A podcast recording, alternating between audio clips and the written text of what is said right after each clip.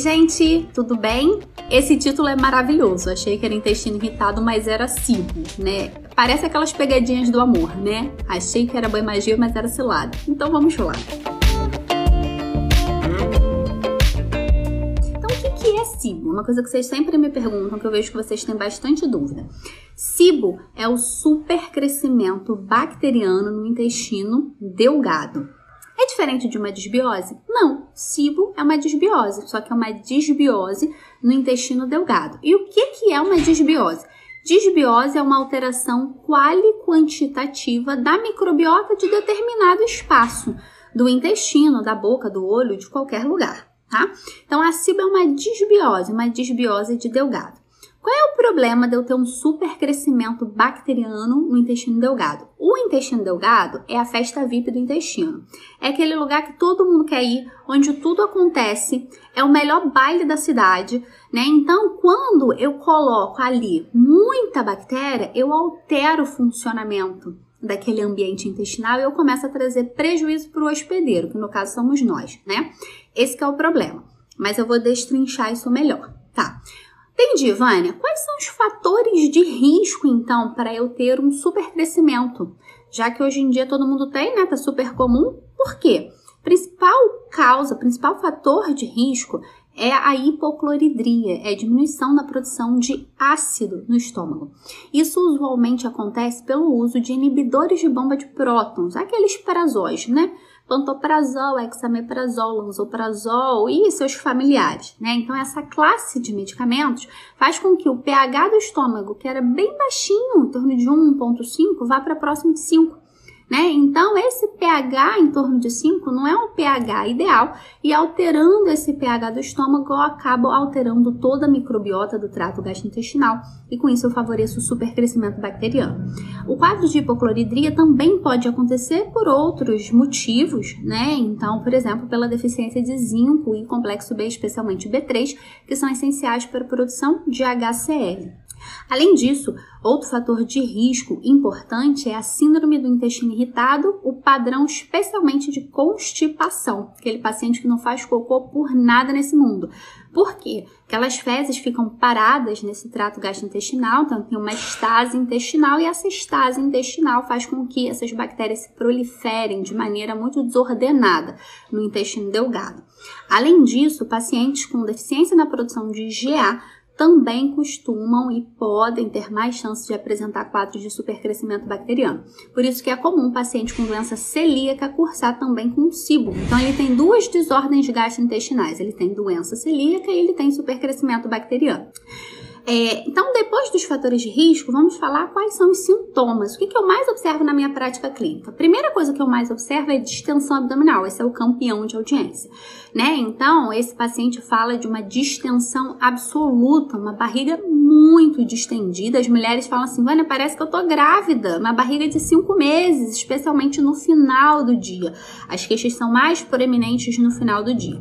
Então, essa distensão abdominal, acompanhada ou não de muitos gases, né? Então, esse paciente fica peidando o dia todo.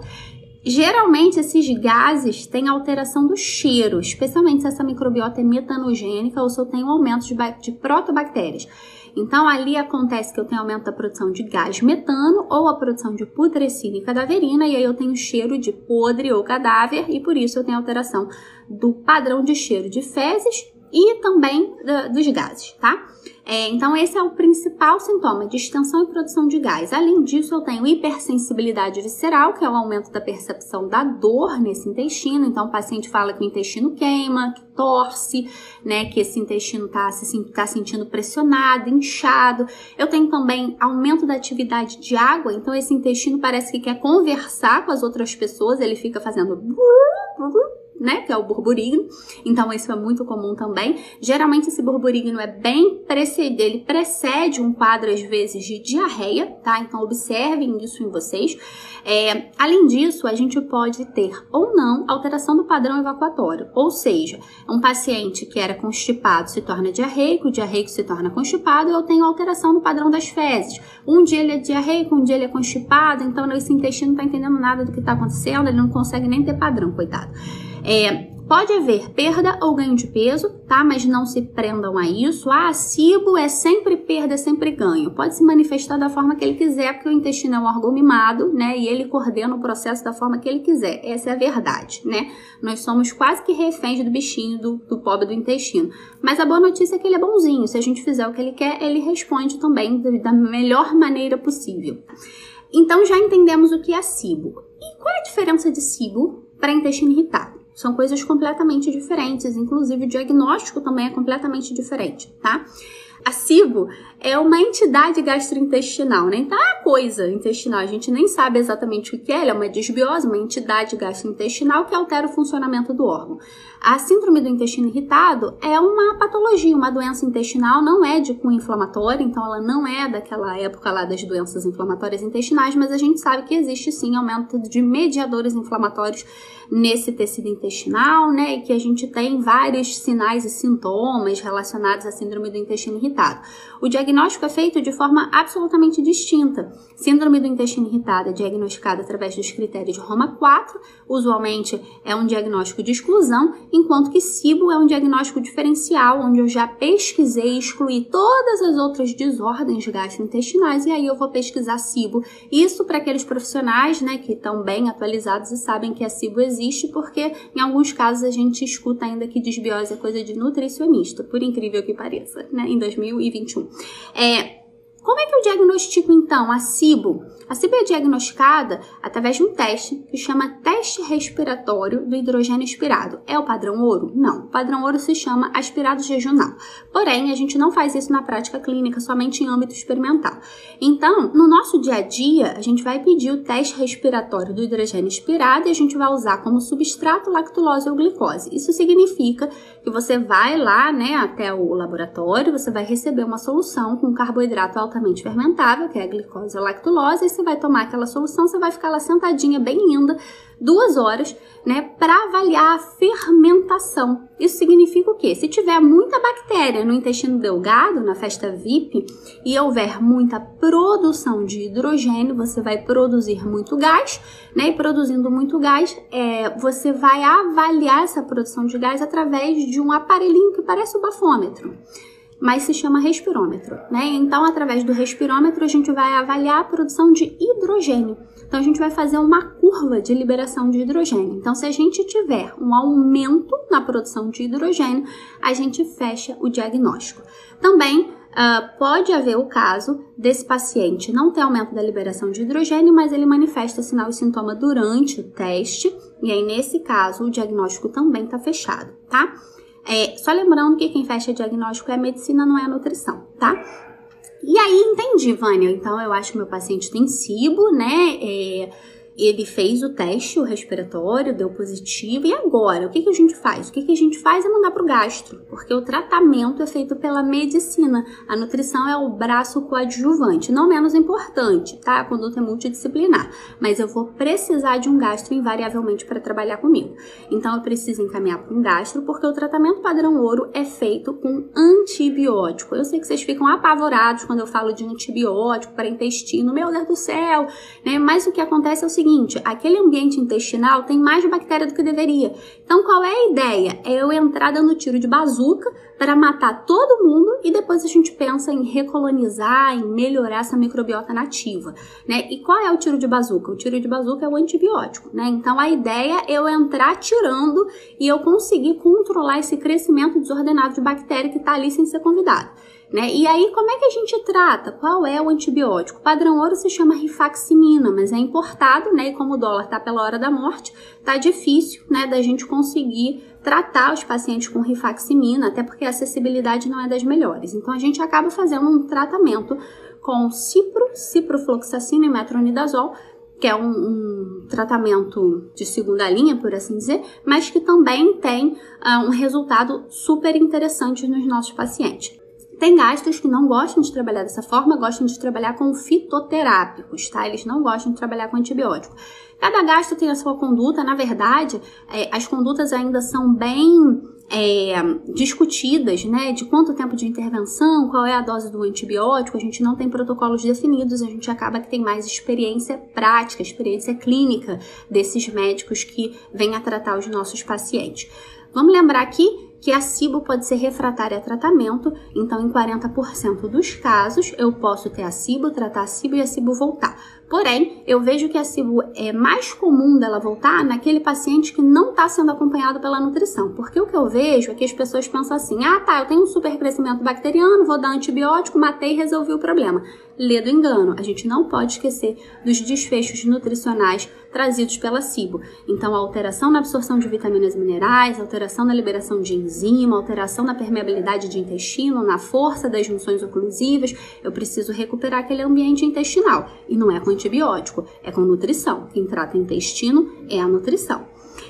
É, e aí, qual é o papel da nutrição tratando a SIBO? Né? O nosso papel é ajustar a dieta para esse paciente e a recomendação usual é a gente fazer uma dieta com baixo poder fermentativo, porque pensa, esse intestino já fermenta a beça. Você vai dar carboidrato para fermentar, os carboidratos altamente fermentáveis? Não dá, o paciente vai explodir de tanto produzir gás, né?